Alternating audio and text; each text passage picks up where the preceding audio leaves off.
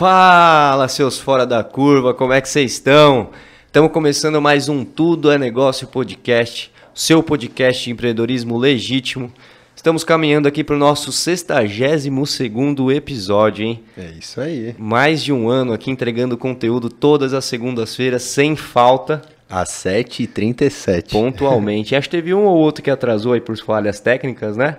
Um. Importante falar, Foi, né? um, foi um só, né? Por causa da internet. É, ainda. às vezes acontece algumas coisas fogem da nossa alçada, mas pontualmente a grande maioria dos episódios estamos aqui às 7h37, segunda-feira. Inclusive, segunda de carnaval também vai ter um, né? Semana que vem aí. Opa, faça Em chuva, breve. faça sol. Em breve a gente comenta mais um pouquinho. E eu sou Vinícius Ereni. Eu sou o Matheus Galdense. E antes de mais nada, ia pedir para quem já tá aí, já dá um joinha no vídeo aí, se inscreve no canal. Quem tá ouvindo esse episódio no Spotify, dá um, um rating lá pra gente, uma avaliação lá, cinco estrelas, que ajuda muito.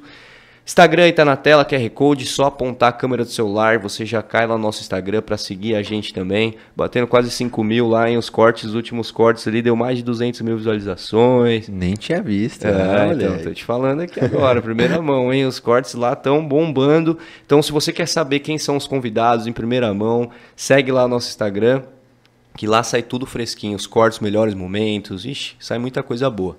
Galera, o chat já tá ativo aí, então quem tiver pergunta, comentário, manda aí também pro nosso convidado, que hoje o bate-papo promete, né não? Se atentem às regras do chat, hein, por É favor. importante. Quem quiser mandar aí um, um do- donativo aí pra gente, o Superchat tá aberto ali também. Qualquer doação aí pra ajudar o nosso canal a trazer mais equipamentos de qualidade, a gente trazer mais convidados fora da curva, ajuda bastante. Mas se der um joinha aí, já compartilhar com a galera, já é, é, é bacana, né? Ajuda muito. Né? Parece besteira, mas se puder dar um joinha, ajuda bastante.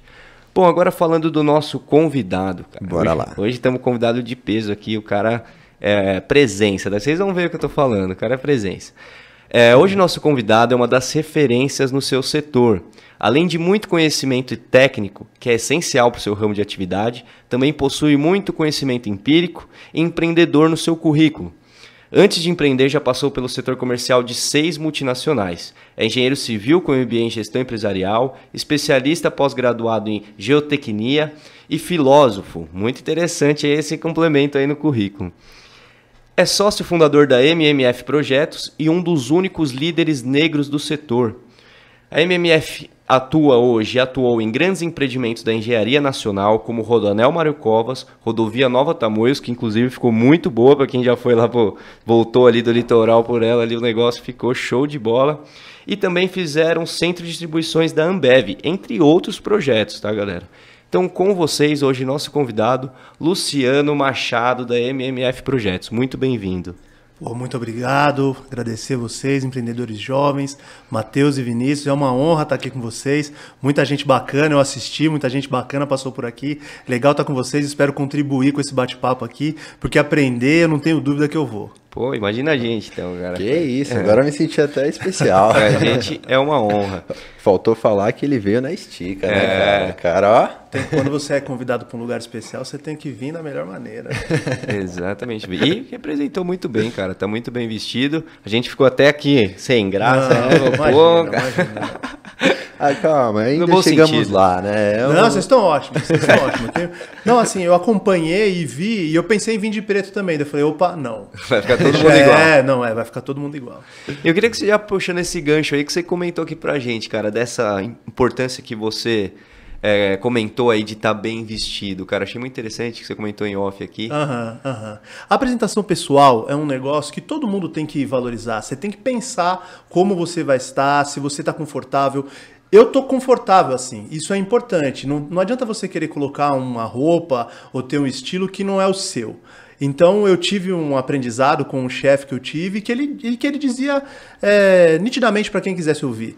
Eu me visto assim porque eu tenho meu valor, eu sou um cara caro, eu sou um cara que tem essa pegada. Então, é, é- o meu caso é, é muito parecido com isso. É uma marca registrada, né? Eu tenho um amigo que fala, ah, lá vai o cara do colete. né? Então, mas é, é minha marca, eu, eu acho que é uma forma que eu me sinto confortável, né? E eu acho que tem a ver com os lugares onde eu tô. É óbvio que eu não vou assim na festa de criança, mas para vir falar com vocês aqui, dois caras que eu respeito e eu aprendi a admirar, pô, tinha que vir desse jeito. Porra, muito bom. E mais um detalhe muito importante que você falou é que não foi foi do dia pra noite, né? Foi uma construção. Você ouviu isso há muito tempo atrás e você falou que chegou o momento assim que hoje você tem. Se isso sente daí, à né? vontade, Se sente né? à vontade. Esse ponto é um ponto que eu acredito muito na construção das coisas. As pessoas têm muito essa ideia de o ganhar na Mega Sena ou acertar um ponto. Eu acredito que tudo que você precisa tem que ser construído. Tudo que você acredita, tudo que você sonha, tem que ser uma construção. Que seja o seu estilo, que seja a forma que você vai se comunicar, você tem que construir isso, né? A história traz isso pra gente. Então não foi do dia pra noite, você vai aprendendo. E assim, tem um, tem um ponto que é, é- é importante eu, eu falar aqui com vocês. É, eu, eu trabalhei no banco, né? E eu trabalhava de terno já. Então tem esse, tem esse fato de ter a necessidade do que eu fazia, do meu ofício. E não tem problema nenhum você ser segurança do banco, mas eu não era. Eu era gerente. E muitas vezes eu era confundido por conta da cor da pele. Então, sempre tinha uma gravata cor-de-rosa, uma gravata colorida, uma camisa diferente. Então, eu tive essa preocupação durante muito tempo. E aí, essa construção foi sendo feita, né? Foi tendo esse, foi, fe- foi fe- sendo feito esse caminho que eu percorri. Então tem isso também. Isso também foi construído. Que legal, cara. Antes da gente continuar, vamos agradecer nossos patrocinadores aqui que fazem a gente entregar esse conteúdo aqui de qualidade para mais pessoas. Certo? Certo. WBGT, assessoria de performance, mar- marketing de resultado. Uma futura, até pedi para eles trocarem a aceleradora, né? Comentaram com a gente que esse ano Exato. estão entrando nessa parte. Então precisa dar uma, um boom nas vendas aí, treinamento e tudo mais. Chama eles, o link está na descrição. LP Capital, nosso parceiro que está aqui na caneca também. É uma empresa de investimentos que investe em criptoativos. Com valores a partir de mil reais você já consegue investir com eles, não fica rico do dia para a noite, né? Importante falar isso. É mais uma opção para você estar diversificando. Tem uma carteira conservadora ou uma outra mais arrojada, né, Vini, se eu não me engano. Exato. É, no site deles está tudo explicadinho. Eles dão um rendimento do, do ano passado, foi bem legal, foi positivo. O ano inteiro, se eu não me engano. Então dá um confere lá.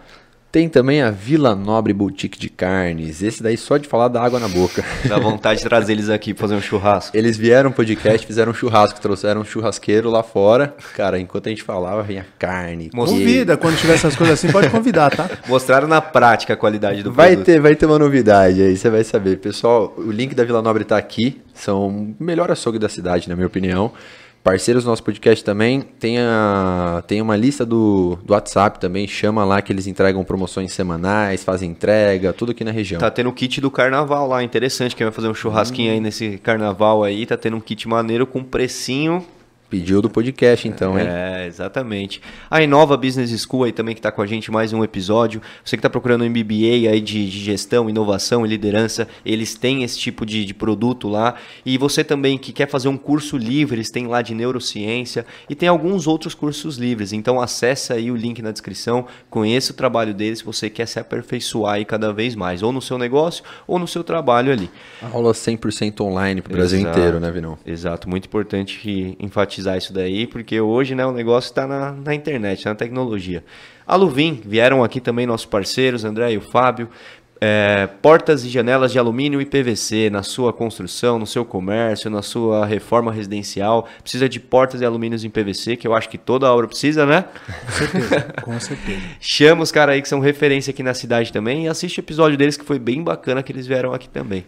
E se o Luciano não conhece, já apresentar, fazer a ponte aí, né? Que já estamos com uma construtora, posso chamar assim? A gente, a gente faz, na realidade, a gente chama projetista. Projetista. Proje- A gente faz projeto e consultoria. Então a gente. é, Agora é, nós temos um braço novo que é a Inovatec. Essa faz obra, mas obra de infra, mas a MMF é uma empresa de projetos. Deixa eu falar um negócio aqui. Claro. Quantas, quanto anunciante bacana, hein? Pô, que legal. Não é, não é fácil também, né? Claro eu que imagino não. que, isso mostra também a qualidade do que vocês estão construindo, né? Que legal. É, a gente sempre prezou por todo mundo que estivesse aqui, também tivesse sinergia com o programa, né? Então, todos esses daí deu um match legal, assim, conversa com o nosso público e, e o pessoal aí tá contente, né? Acredito também. Foi empresas que a gente validou também, É. isso é importante. A grande maioria nós somos clientes, né? É, exato. Então, mostra mais aquilo que a gente quer trazer de legitimidade, sabe? De realmente a vida real para o pessoal aqui assistir, né? Então, Sim. porque teve algumas empresas já que procuraram e, cara, a gente tem alguns critérios também para tá, tá entrando justamente para a gente falar a verdade aqui, né?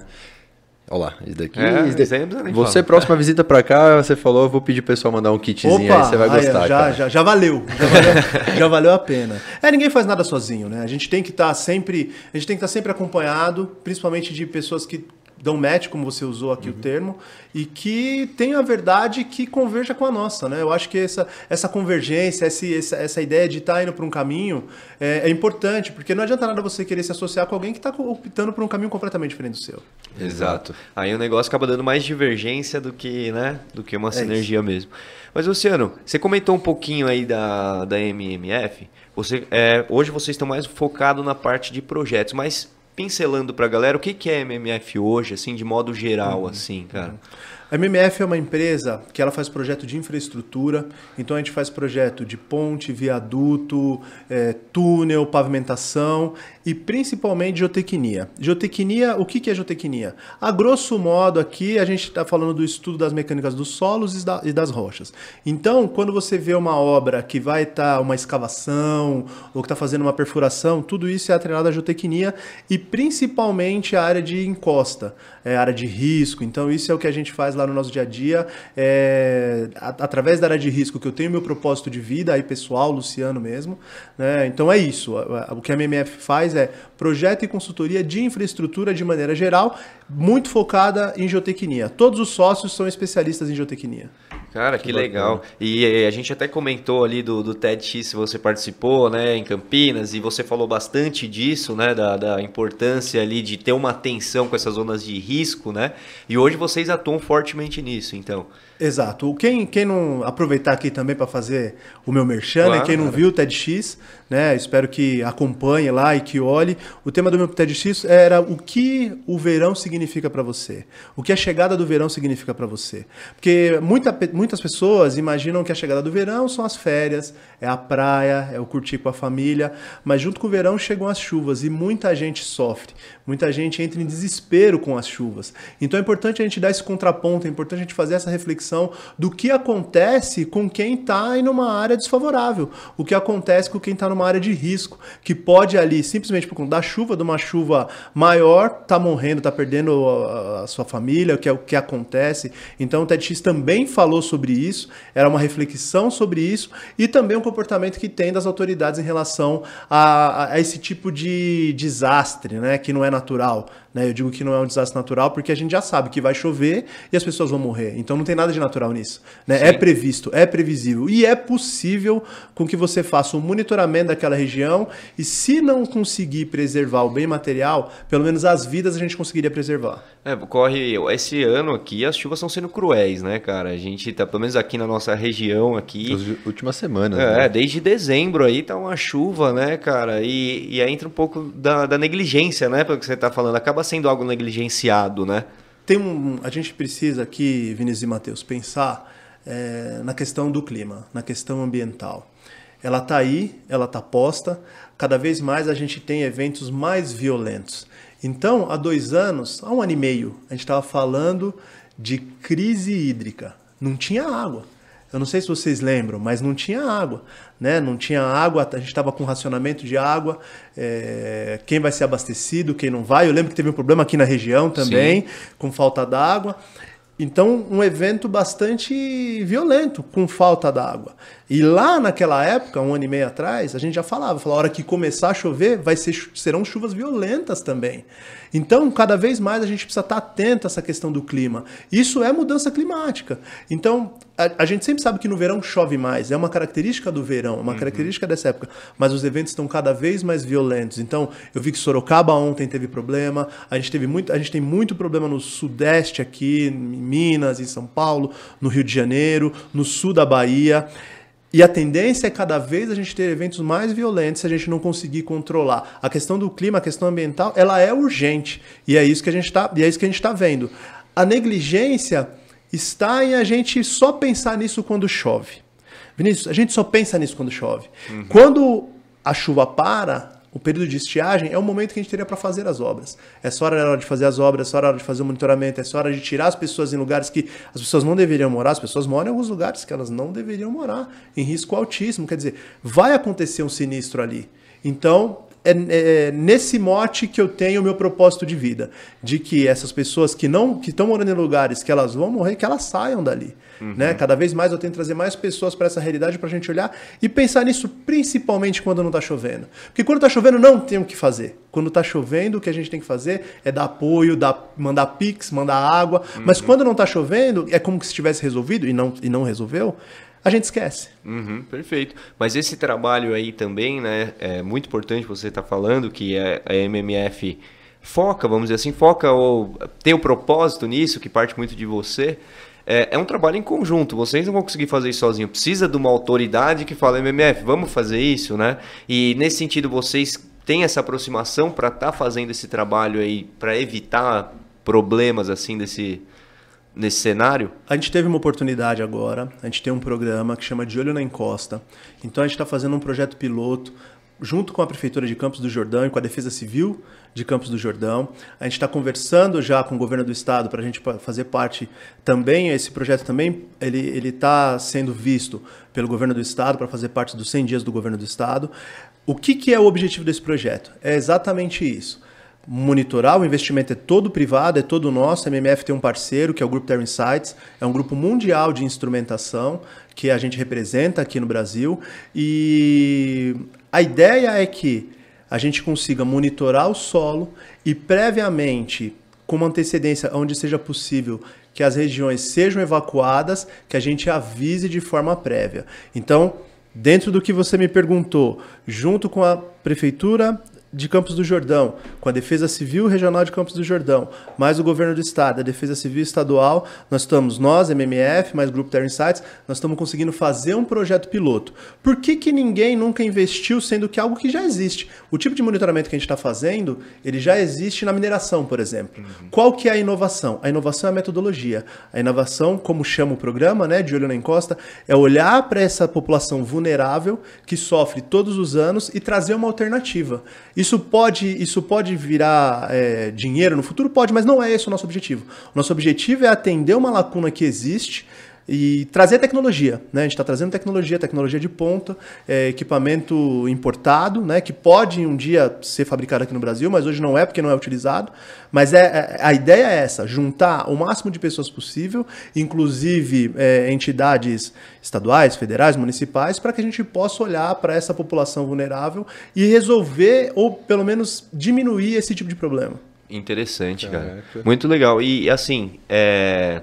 Então vocês estão montando um projeto piloto ali para em breve, dando certo, replicar isso em outros lugares. É basicamente isso. É, o projeto ele já tá, ele já teve a sua primeira fase, ele já teve a sua primeira fase finalizada. Então a primeira fase a gente tinha a implantação de alguns instrumentos e a criação da plataforma. Nós já temos uma plataforma, né? Essa plataforma foi gerada por nós, junto com uma equipe aqui, com, com a empresa Gisbe, e os instrumentos e parte dos instrumentos foram instalados. Existe uma outra parte de instrumentos que, que, que, que foram importados que estão chegando e que a gente vai instalar, e muito em breve a gente deve anunciar e mostrar já o piloto, a primeira parte do piloto que já foi instalado e que já está sendo monitorado. Nós já estamos olhando a variação do solo, o que está acontecendo lá nesse período de chuvas. Entendi. Mas hoje, assim, quem paga essa conta é MMF inicialmente? MMF, a questão da engenharia, da instalação e a Terra Insights com os equipamentos. Entendi. Entendi. Para no futuro, isso além de ajudar muitas pessoas, também virar né, receita para o negócio. É, é um negócio. Sim. É um negócio. É um possível futuro negócio. E é um futuro negócio para a PMF? É óbvio que não. Né? Mas nós estamos sendo pioneiros, a gente está dando a cara a tapa. Né? Porque, por que, que, não, por que, que ninguém, por que, que uma empresa maior, a MMF é uma empresa pequena, média, uhum. por que, que uma empresa maior que a MMF? Porque não tem grana. Né? Não tem grana, a gente está colocando lá. É, é um projeto que se a gente for olhar para a geotecnia, para a engenharia, não é um dinheiro que vai resolver todos os problemas. É em torno de um milhão de reais, mais ou menos, né? É, mas, é um, mas é um início. Entendi. É um início. E dando certo esse piloto, ver se eu entendi, né? Vocês vão estar tá fazendo o estudo do solo para estar tá pre, é, prevendo os futuros desastres, vamos dizer assim, né? chuvas fortes e tudo mais, para estar tá conseguindo evacuar, a princípio, as pessoas dessa região, certo? certo. Dando certo isso, vocês conseguem estar replicando para, vamos dizer assim, no cenário ideal, que, cara, toda vez que for ter algum desastre, as pessoas já sejam avisadas antes para conseguir estar tá tirando lá. E espero eu, né, que o objetivo, acredito que seja esse, tá conseguindo entrar com infraestrutura para não ter que avisar o pessoal para sair de lá, correto? O, Matheus, o que que o que, que, é, o, o que, que é, seria o ideal, mundo ideal? Que todo mundo tivesse uma residência segura. Esse é o mundo ideal. As pessoas moram em área de risco por falta de opção. As pessoas não estão lá porque elas querem. Elas estão lá porque é o lugar que sobrou. Como é uma área que tem risco e a grande maioria das pessoas não quer estar lá, é o que sobra. Né? Então, esse, é, é, importante deixar esse ponto, né? porque as pessoas. O ideal seria que elas não tivessem ali. Ninguém deveria morar numa área que tem risco. Já que não tem opção, né? o segundo ponto que deveria ser feito, aquela área deveria ser uma área estável. Então você poderia fazer obras de estabilidade, de talude, de encosta, para que aquelas pessoas morassem com segurança, aumentasse a qualidade de vida e tivesse todo mundo em segurança ali. Muitas vezes uma obra de estabilidade de talude numa região como essa, ela inviabiliza. Seria mais barato você fazer casas. Uhum. Entende? De outro lugar, depende, depende de onde é a região, a gente faz muito projeto para obra de estabilidade de encosta. Então, já que a gente não tem como como mandar as pessoas, não tem como mudar as pessoas rapidamente para outras casas e não tem como fazer as obras rapidamente, o que, que, se espera? Que essas pessoas não morram quando você tiver um evento. Então, a ideia é de que o sinistro ocorre de forma é, sem avisar, mas o solo ele tem um comportamento onde ele tem uma deformação, ele, ele desde que você monitore, que você olhe, você consegue, você estude a engenharia, você veja a tipologia daquele solo, a tipologia daquela rocha, você consegue saber o quando ela vai romper de forma antecipada. Uhum. Então a ideia é Cara. que assim que você está monitorando e você viu que ele está chegando na, na, na, no limite dele, com antecedência você avise, você dê um sinal de alerta, né? seja avisado a Defesa Civil, os líderes comunitários, e aí a região seja evacuada e todo mundo seja colocado num lugar seguro. Essa é a ideia. Cara, que bacana. Então você realmente foi a fundo aí em prol de ajudar, vamos dizer assim, porque é uma opção que no meu ponto de vista, a primeira e a segunda seria muito mais fácil, mas como demora para acontecer, não é bem assim, vocês encontraram um meio termo para estar tá conseguindo salvar essas pessoas, né? É, teve o evento é, que aconteceu em 2011, né, na, na, na, na, em Teresópolis e tal. A gente, eu, meus sócios, a gente trabalhava numa outra empresa e a gente pensava, não é possível que morreu tanta gente. A gente poderia ter feito alguma coisa. A gente sabe que é possível fazer alguma coisa. Essas, pessoas, essas vidas não tem nada mais valioso que uma vida. Essas pessoas não precisavam ter morrido. E em grande, na grande maioria dos casos, as pessoas não precisavam ter morrido. Então, o que nós estamos fazendo assim, é o mínimo. Né? É mostrar para quem não é da área de geotecnia, para quem não é da área técnica, que é possível a gente cobrar para que essas pessoas não morram mais. Uhum. Perfeito. Muito bom, cara. E só voltando um pouco, eu acho importante a gente falar um pouquinho da sua história, cara. Como que foi chegar até MMF? Começou em 2014, né? Pelo Isso. que a gente entendeu e viu ali. Mas como é que foi a sua trajetória até entender esse propósito aí, né? Porque antes você trabalhava mais em área comercial também, né? Tá, claro, ligado à parte de engenharia, né? Uhum. Mas como é que foi essa trajetória? Falou, pô, agora vou ter meu negócio. Eu acho que Teresópolis 2011 teve, é, teve, teve colaboração, influência aí, é. pelo que você está falando. Eu continuo na área comercial, né? Uhum. Eu sou diretor comercial da MMF. É, tem alguns títulos, né? Você falou na minha apresentação que o Luciano é vendedor. É isso que eu sei fazer. é vendas. O negócio é vendas, pessoa, gente. É isso que eu, é isso que eu gosto. Então, minha trajetória é assim. Eu entrei na faculdade e quando eu estava pensando em vir para cá, eu lembrei de uma história que é muito interessante. Eu, eu entrei na faculdade em 1996. Eu tenho um, um, grande amigo, eu tenho grandes amigos, esse é um dos grandes amigos que eu tenho, o Denis Cara. E aí eu passei no vestibular para fazer engenharia em 1996. E aí, na época, lá se olhava o jornal e tal. E aí, esse amigo estava em casa. Eu falei para ele: Ó, eu passei na engenharia para trabalhar na Camargo Correia. E entrei na faculdade e a vida andou. Então, eu fui, fiz estágio em obra, né? Trabalhei em obra numa construtora. Aí, depois, eu saí da construtora, fui trabalhar é, com um projeto de telefonia. Aí saí do projeto de telefonia, tive a minha primeira experiência comercial, eu fui eu fazia exposição para construtoras de produtos de tubos e conexões. Aí eu me entendi, aí eu descobri que era aquilo que eu ia fazer. Ligagem, dar visita, ir lá, visitar, expor produto e tal, foi a minha primeira experiência. Só que entre sair da telefonia, né, do projeto de telefonia e entrar no estágio já na área comercial de engenharia, tinha um problema financeiro, eu precisava de um outro trabalho. Para pagar a faculdade e tal. Então aí eu comecei a trabalhar no banco à noite. Então eu estudava de manhã, trabalhava apresentando produtos de tubos e conexões à tarde e trabalhava no banco à noite. O banco foi um lugar onde eu entrei pra, só para poder pagar a faculdade. Fui promovido muito rapidamente, minha carreira andou, trabalhei cinco anos no banco, mais dois anos no outro. Queria voltar para engenharia. Queria falar, pô, sou engenheiro, me uhum. formei, quero voltar para engenharia. Todas as construtoras de São Paulo me entrevistaram, todas as grandes. Né? E todas elas falavam, pô, mas você é um cara de banco, tem PPR, PLR, você não vai conseguir trabalhar aqui e tal. Aí eu vi que eu precisava sair do banco para poder voltar para a engenharia. Aí fui na área comercial, ainda na área comercial no banco também, saí fui vender plano corporativo de telefonia móvel. Trabalhei nisso e aí tive a oportunidade em 2008, a Camargo Correa me deu oportunidade e comecei, comecei a trabalhar na Camargo Correa. Aí, em 2008, eu coloquei no Orkut. Orkut na época. Vocês tiveram Orkut, não? Sim, opa. Orkut na época. Coloquei no Orkut, meu telefone tocou. E aí era o Dennis Carter. Ele falou, ó, parabéns, cara, seu sonho se realizou e tal. Eu falei pra ele, que sonho? Ele falou, lembra o dia que você passou no vestibular, que você falou que você ia formar engenharia para trabalhar na Camargo Correia? E aí eu fui trabalhar na Camargo Correia Cimentos. Caraca. E aí essa coisa de como a palavra tem poder. Na Camargo, aí já realizado ali, uma, foi uma escola, foi ótimo na Camargo Correia Cimentos, eu queria empreender. Então eu fui para uma empresa menor, né? Fui para uma empresa menor. E nessa empresa menor eu aprendi tudo o que se deveria fazer como empreendedor e o que deveria não fazer. Você estava mais próximo do empreendedor do negócio, né? Exato, essa coisa de você cobrar o escanteio, ir cabecear, ir para arquibancada comemorar o gol, eu entrei nessa, eu entrei nessa rotina e entendi. Quando eu, sa... quando eu, quando eu optei por sair, os objetivos que, que a empresa me contratou é, para cumprir foram todos cumpridos. Eram objetivos de um ano, foram feitos em seis meses. E crescer é um negócio muito doloroso se você não se prepara direito.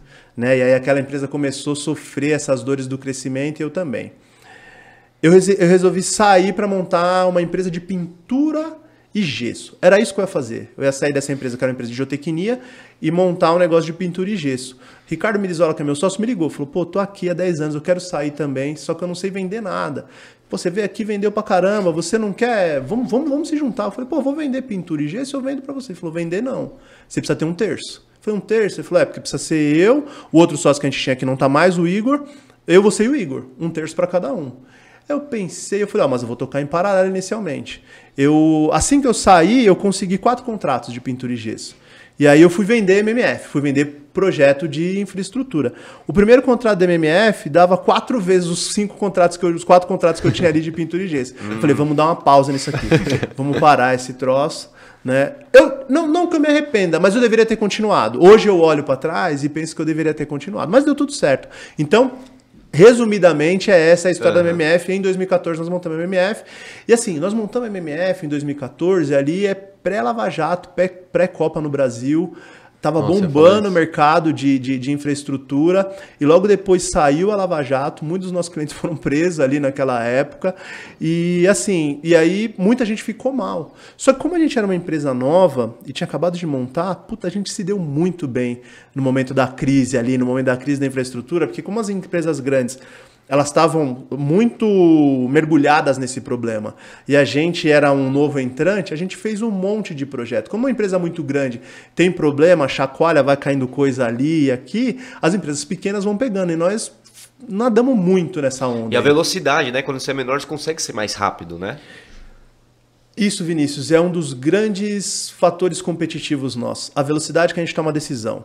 A gente E foi assim que a gente conseguiu crescer nesses, nesses nove anos. A gente junta, decide e aplica. É isso. É isso que a gente tem feito. Velocidade, né? A gente é, olha para uma empresa agile, né? E a gente tenta realmente colocar essa agilidade. E é isso que faz com que a gente tenha se mantido e crescido no mercado tão competitivo e tão difícil de entrar como é o nosso. Uhum. O mercado de infraestrutura é um mercado de empresas super tradicionais. Né? Nós somos os mais jovens dentro, da, dentro do nosso negócio e do tipo de projeto que a gente faz. Uhum. Os meus concorrentes têm 70 anos, 75 é, anos. São grandes cifras também, né? Para projetos como o que vocês fazem, assim. São grandes cifras e você precisa financiar uma boa parte do início desse desse negócio, uma boa parte do início desse projeto. O que, que é matéria-prima nossa? Matéria-prima nossa são os ensaios de campo, topografia, sondagem, é... enfim, tudo isso você tem que pagar antecipado. Então não é fácil, realmente você tocou num ponto que não é fácil. É, você nem sempre você tem uma mobilização.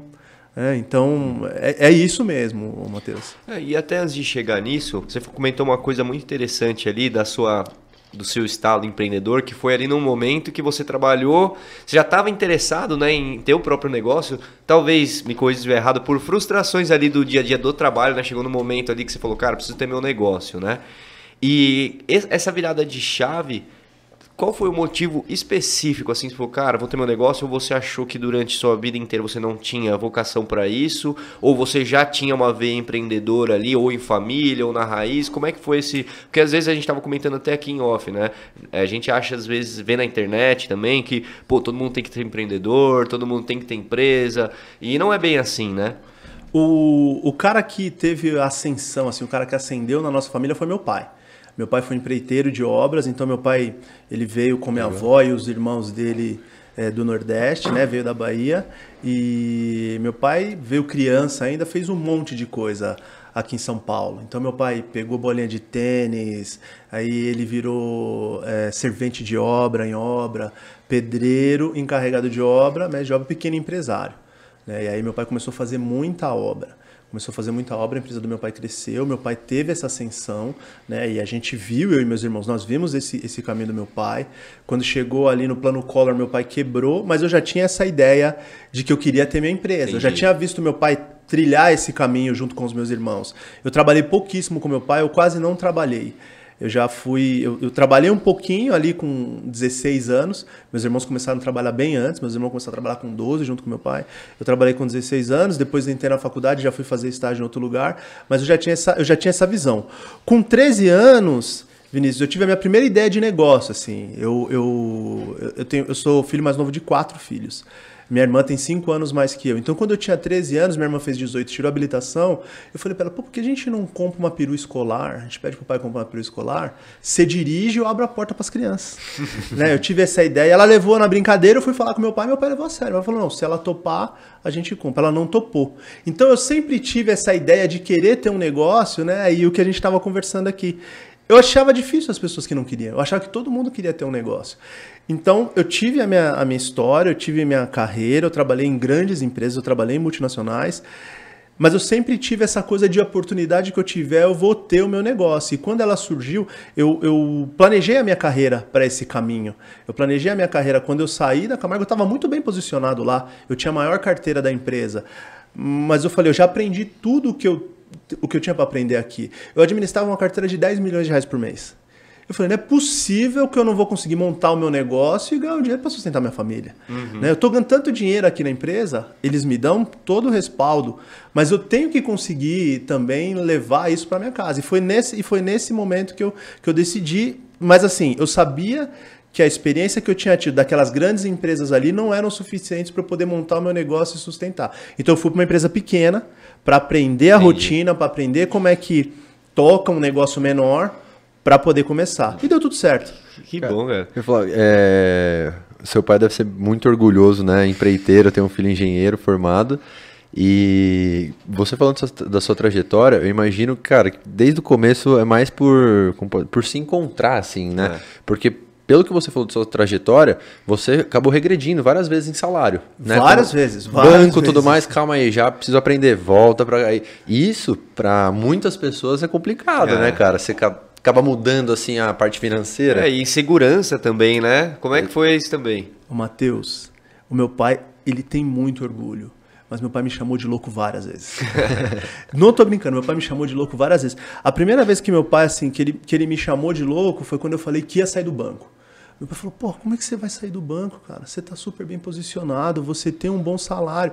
Porque assim, eu saí do banco, não é que eu saí do banco para ganhar menos, eu saí do banco para ganhar nada. Eu saí do banco para ganhar nada. Saí do banco para ganhar nada. Falei, não, vou sair e vou e vou estar tá desempregado e aí alguém vai ter que me recolocar. Eu tenho meu currículo aqui, então eu saí e aí eu fui trabalhar com telefonia. Aí, novamente, tive a oportunidade de trabalhar em grandes empresas, né, na área comercial. Então eu saí para ganhar nada. E saí mesmo, pedi a conta. É... Eu não indico isso para ninguém, uhum. né? Você precisa estar tá preparado. Você precisa estar tá preparado para tomar essa decisão. Você precisa estar preparado e você precisa ter muita confiança. Se você quer empreender, você precisa acreditar em você. A primeira pessoa que precisa acreditar em você é você. Você tem que se planejar, você tem que fazer um plano, você tem que ter uma segurança. Eu tinha uma segurança, eu sabia o quanto tempo eu podia ficar desempregado. Uhum. Porque meu plano era o seguinte: eu posso ficar desempregado X meses. Se der errado, eu volto para o banco. Eu sabia que o banco ia voltar. Não para aquele ou para outro, mas eu sabia que eu ia voltar. Então esse era o meu plano e eu não precisei voltar. Eu não precisei voltar. Então, quem quer empreender precisa ter confiança naquilo que está planejado. Você tem que ter um plano, e era isso. Eu tinha um plano e ele foi dando certo não deu certo 100%. Vocês sabem muito bem. É, muitas vezes você tem que redirecionar. Muitas variáveis, né?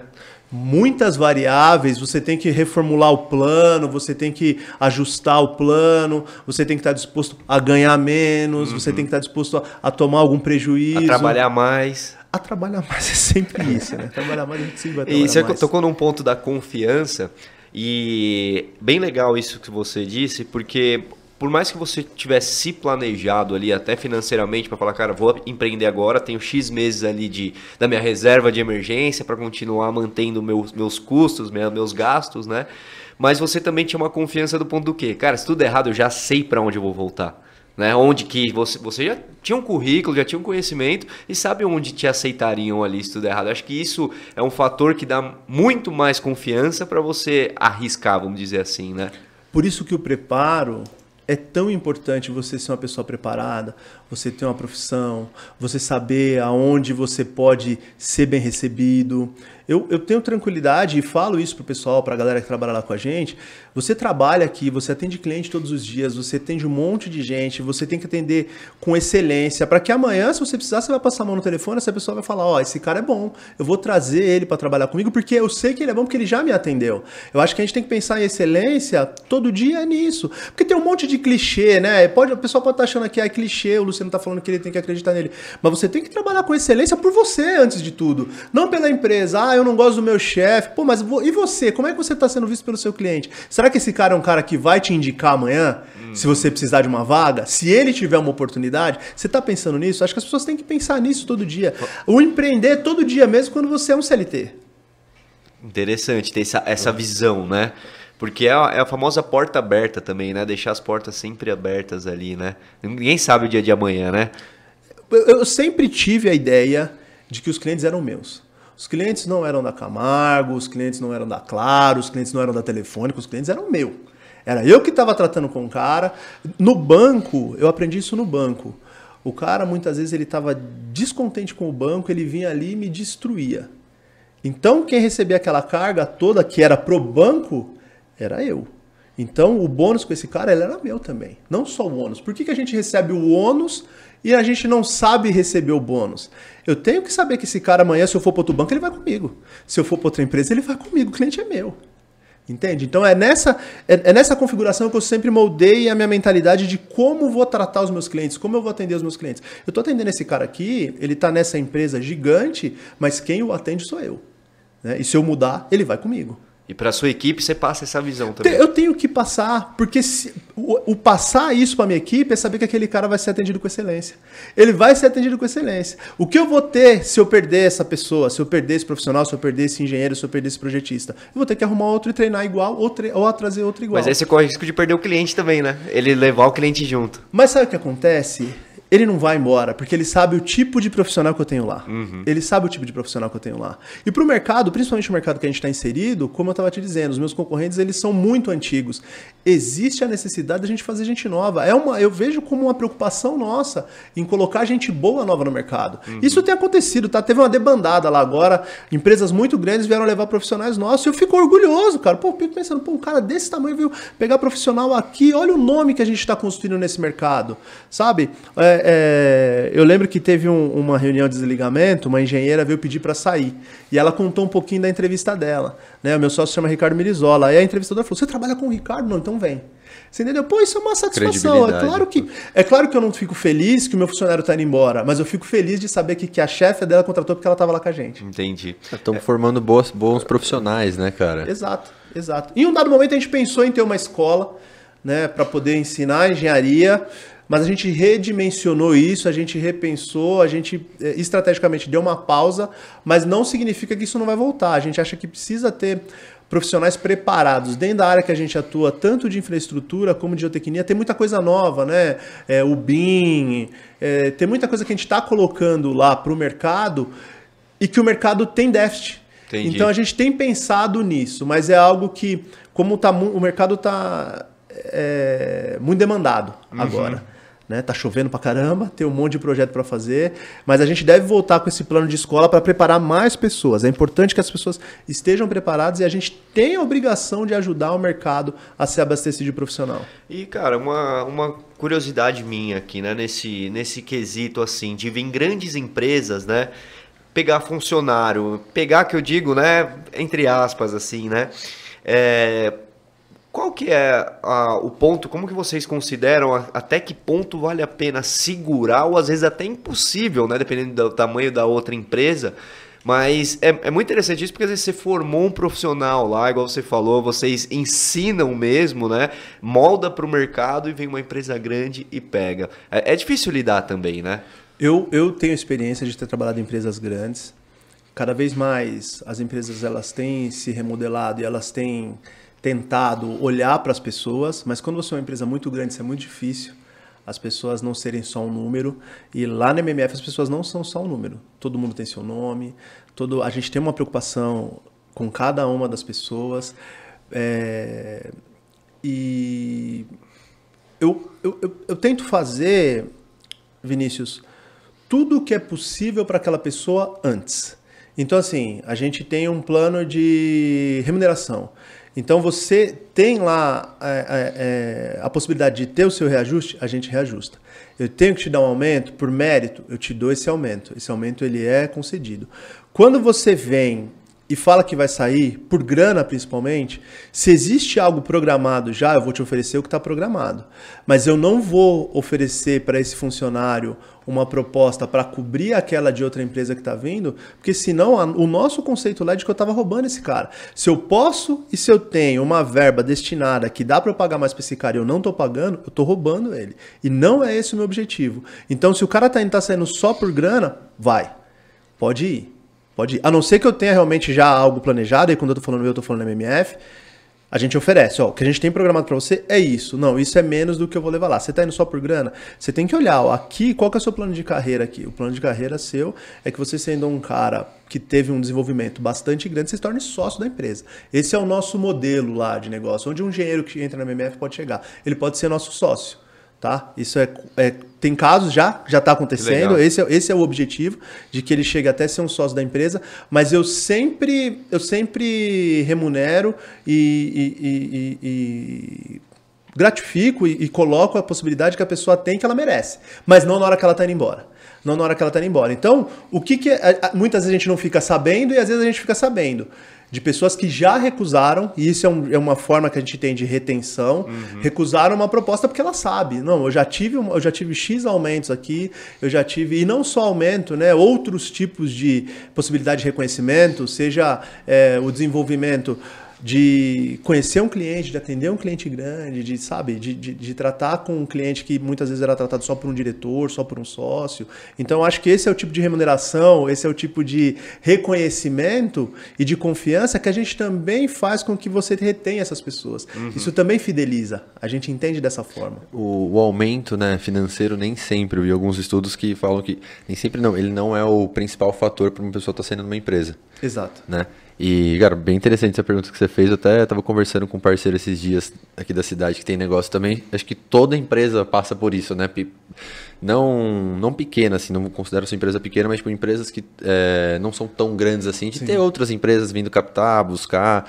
E sendo bem sincero, dá uma dorzinha ali, às vezes, é. né? Quando você treina, você, você, investe tempo e dinheiro, queira ou não queira.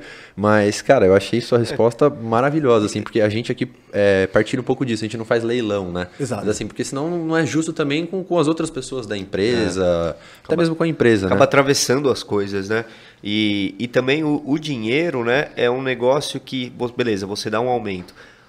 Passou X tempo, o cara já não vai estar tá mais satisfeito com aquele aumento, né? O dinheiro não é só, só o que vai satisfazer o cara, né? Somente no curto prazo, né? Eu já mudei por grana e já me arrependi.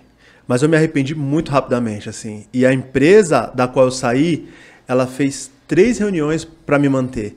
E ainda assim eu fui embora. Ela tinha uma política de remuneração que é parecida com o que a gente faz hoje. Eles não conseguiriam me dar o aumento no curto prazo em, que, que, fosse cobrir aquilo que aquela nova empresa estava oferecendo. E ainda assim eu mudei. Mas eu me arrependi, mas foi muito rápido. E, mas aí também eu cresci pra caramba. Eu falei, pô, peraí, não, o negócio aqui é muito mais complexo do que o que eu tinha. Lá eu tinha uma parceria que aqui eu não tenho. Aqui todo mundo me olha como um rival, cobrança, todo mundo me olha como um adversário. Cobrança. Eu acho, ô Matheus, que a cobrança ela também tinha antes. Só que ali eu vi o pessoal querendo, sei lá, não sei se é destruir a palavra, sabe? Mas eles não queriam que eu vencesse. Na outra empresa, não. Na outra empresa tinha uma coisa assim de que a gente comemorava a vitória, a vitória era do grupo. Ali não, ali era um negócio muito individual. A cultura da empresa era muito diferente da cultura dessa outra empresa que eu tinha sido moldado, sabe? Eu falei, pô, mudei por grana, mas não valeu a pena a ponto de.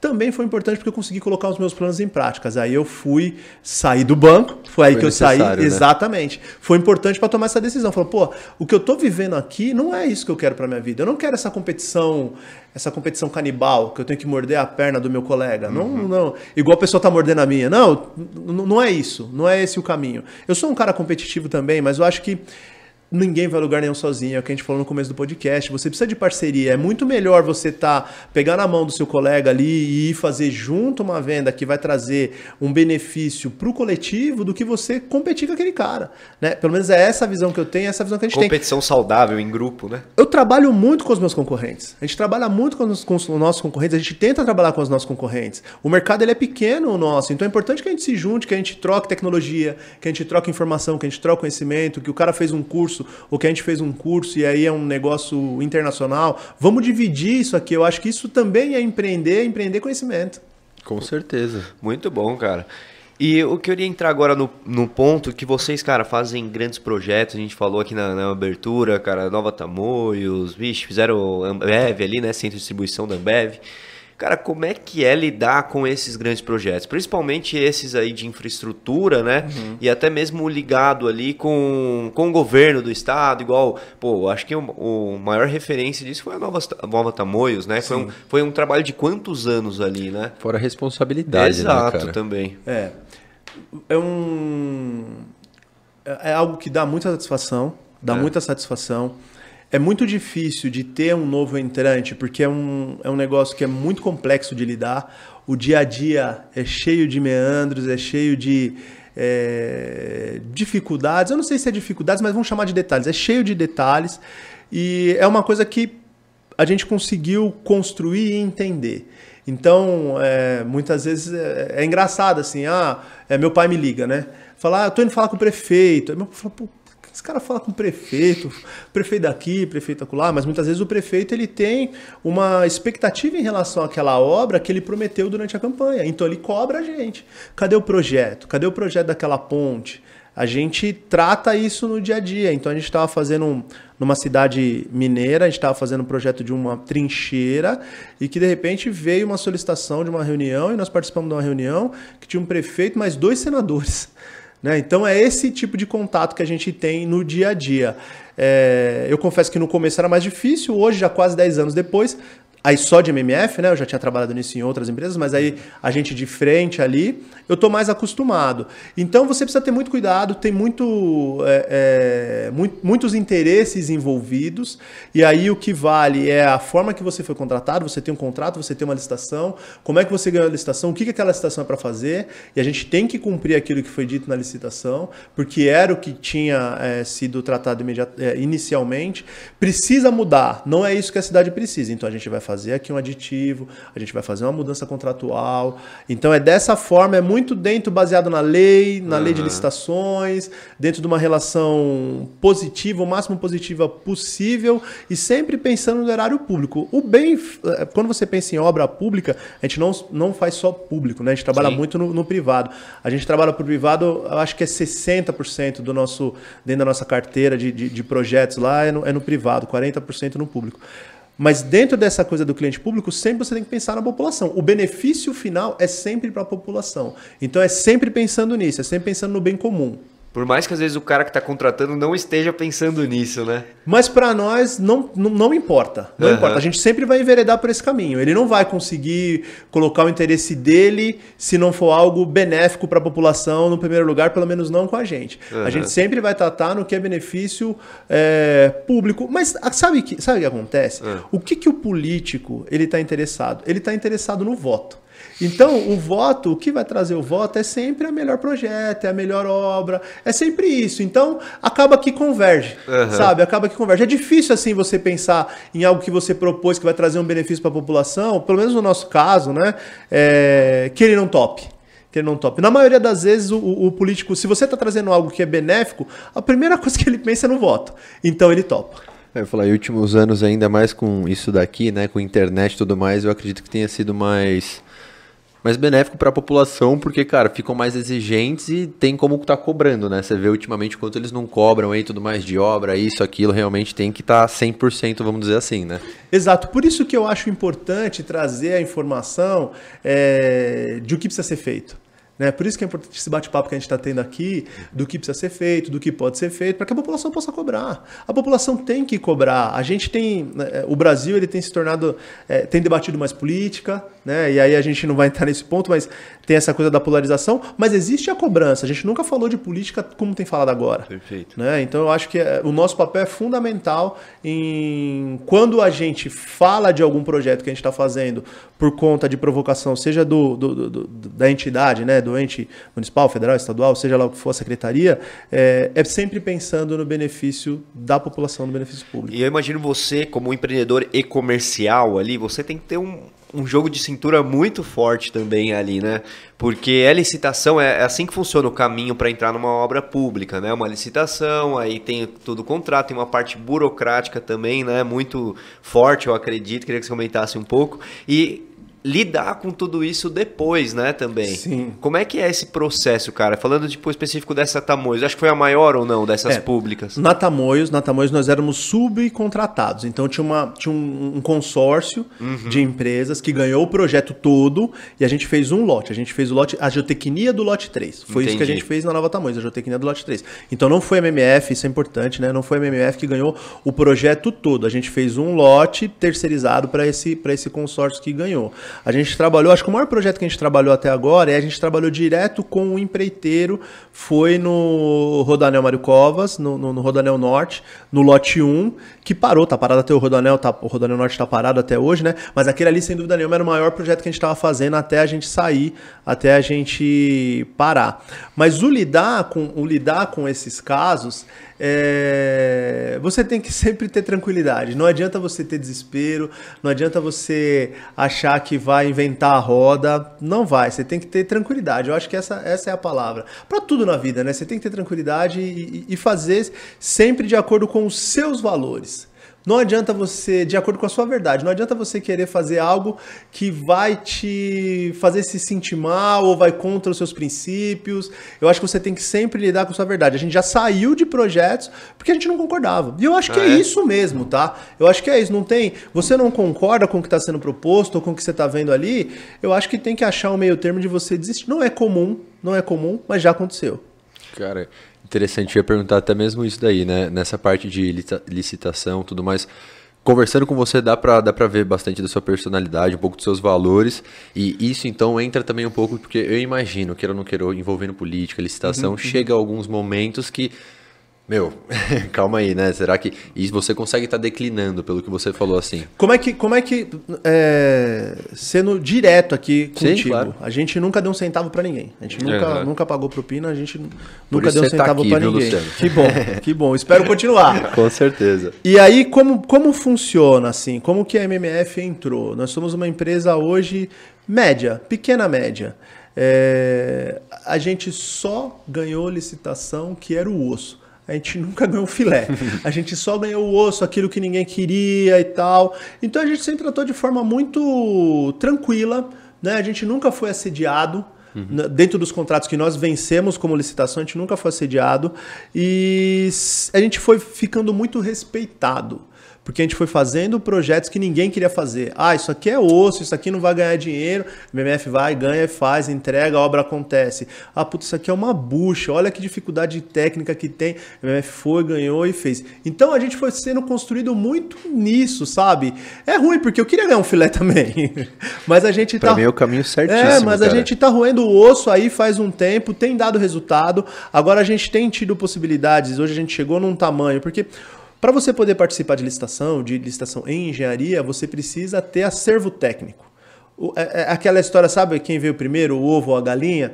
Você não consegue participar de uma licitação porque você não tem acervo. É você não consegue ter acervo porque você não tem a licitação. É sempre isso. Então, por que, que a gente conseguiu? Quando a gente montou o MMF, o Ricardo, ele tinha acervo, ele tinha papel da empresa que a gente já tinha Portfólio, trabalhado. vamos dizer assim. Portfólio. É, tem, na engenharia tem, um, tem um, um documento que chama CAT, Certidão de Acervo Técnico, que ela é feita depois, você tira uma RT, anotação de responsabilidade técnica, quando você entrega a obra e o seu cliente está satisfeito, ele te dá um atestado. Ele atesta que aquele, que aquele projeto que você fez foi legal, tá ok, e você registra no CREA e o CREA te dá a CAT. Deu para entender? É meio complexo, Aham. né? Deu, Mas é deu. isso, essa é a história do ovo ou a galinha. Então, você não faz porque não tem acervo, você não tem acervo porque você não faz. A gente tinha um acervo, nem sempre você consegue usar o acervo dos sócios, muitas vezes o acervo tem que ser no nome da empresa, mas a gente conseguiu fazer principalmente no privado. Eles queriam um acervo dos profissionais, e aí a gente conseguiu tirar as certidões da MMF, e foi assim que foi, hoje a gente tem um acervo significativo. Então, como a gente começou a, a- a trabalhar e atender o osso, a gente conseguiu tirar acervos melhores. Hoje a gente consegue participar das licitações maiores, hoje a gente tem um acervo bastante robusto até para uma empresa de 10 anos, que é algo que a gente dedica bastante tempo para fazer. É, e, e é esse o caminho, né, mesmo, né? Até para fazendo uma analogia com qualquer outro tipo de negócio, né? Começar fazendo pelo que ninguém faz, né? Pelo que ninguém quer, para você ganhar credibilidade, ganhar ali o seu nome no mercado, e aí você vai, vai construindo, né? Que a gente falou aqui no começo também. A dificuldade é uma oportunidade. A dificuldade é uma oportunidade. Se você não olhar para a dificuldade como algo que você pode fazer o seu nome ali, que você pode fazer o seu negócio, que você pode ganhar dinheiro, você vai deixar esse cavalo selado passar na sua frente e não vai subir. Selado, cavalo selado tá passando, sobe, monta e vai. É isso que a gente faz, é isso que a gente fez e é isso que tem dado resultado. Então, a dificuldade, toda dificuldade tem oportunidade. É clichê, mas a gente vive disso. Eu vivo de roer osso. Né? Até hoje, 10 anos depois. Então, e, e 10 anos ainda é só o começo, né? E onde Sim. é um negócio, igual você falou, é um negócio, é, para esse segmento é um negócio jovem, né? São empresas centenárias, É, né? Você falou isso, eu ia falar. E eu imagino que a grande maioria que pega esses filés são empresas que já estão há muito tempo, certo? É. Foi o que você estava falando. Então, acho que isso até fica um pouco mais difícil de estar entrando novas empresas. Mas, cara, o caminho que você falou foi perfeito para as pessoas É. aí, justamente para estar conseguindo e estar entregando melhor, vamos dizer assim, melhores obras para a população. Né? Porque é bom ter uma concorrência, É. ter várias empresas e ir ganhando aí pela meritocracia, vamos dizer assim, pelas obras entregues. E aí volta num ponto que você, Vinícius, você tinha falado, mas e você não tem o medo de da concorrência? Mas lembra que eu te falei da dificuldade desse cara que sai, que vai para uma outra empresa? Uhum. Então é muito difícil você iniciar. Colegas nossos que estudaram na faculdade ou que trabalharam junto, eles falam, pô, mas como é que vocês conseguiram? Eu não consigo ter acervo, como é que faz? É dessa forma, né? Eu abri aqui, eu, é, se existe algum segredo, alguma coisa que, não, que o pessoal não abre, é dessa forma que faz. Então é importante e eu vejo que nós, MMF, eu sou o mais velho lá dos sócios, né? Eu tenho 45, acabei de fazer 45. Então, para o mercado, nós ainda somos jovens. É, é, a Fernanda e o Denis ainda não têm 40 anos. É importante que a gente coloque gente boa no mercado. É importante que a gente traga tecnologia para o nosso negócio. Eu respeito demais meus concorrentes. São caras que. Um monte de cara que eu admiro, um monte de cara famoso que eu olho e falo, pô, olha esse cara onde ele está. Mas hoje eles já são meus concorrentes. A gente já concorre diretamente. E ele, por ser um cara de uma escola mais antiga, eu vejo que a responsabilidade nossa é de trazer tecnologia, é de trazer coisa nova, porque ele não está nessa geração né? não é da geração dele. Então a gente tem um monte de responsabilidade, assim como outras empresas jovens que também estão aí no mercado, de poder revolucionar a engenharia. A engenharia ela tem que ser, ela tem que ser inovadora. É, é, a, a da civil é a mais tradicional das engenharias, sem dúvida nenhuma. A gente faz ainda o SP. deve- devem ser, corrija se eu estiver errado, várias empresas, né? Porque Sim. são grandes obras assim, então acaba sendo um complemento, uma mais tecnológica, outra mais, vamos dizer assim, já tem uma bagagem maior, mas mais naquela parte não tão tecnológica, vamos dizer assim, né? É, o que, o que acontece assim, é, é um diferencial, mas muitas vezes também restringe. Entendi. Tá? Assusta, né? É, restringe. Fala, ó, tira esses caras. O que, que eles estão propondo? Isso aqui, aqui, nesse tipo de negócio que a gente faz, não usa isso. Não, calma. Pô, vamos dar uma oportunidade. Olha esse equipamento que eu estou trazendo aqui da minha parceira. Olha o que os caras estão fazendo lá em Londres. Olha o que os caras estão fazendo no Canadá. Pô, isso aqui a gente tem que trazer para o Brasil. Você acha que não vale a pena a gente fazer uma parceria? Como eu estava dizendo, né? Eu tento fazer parceria com os meus concorrentes o tempo inteiro para poder cumprir o meu papel, que é levar algo novo, para trazer inovação dentro de uma empresa jovem, que é o nosso caso.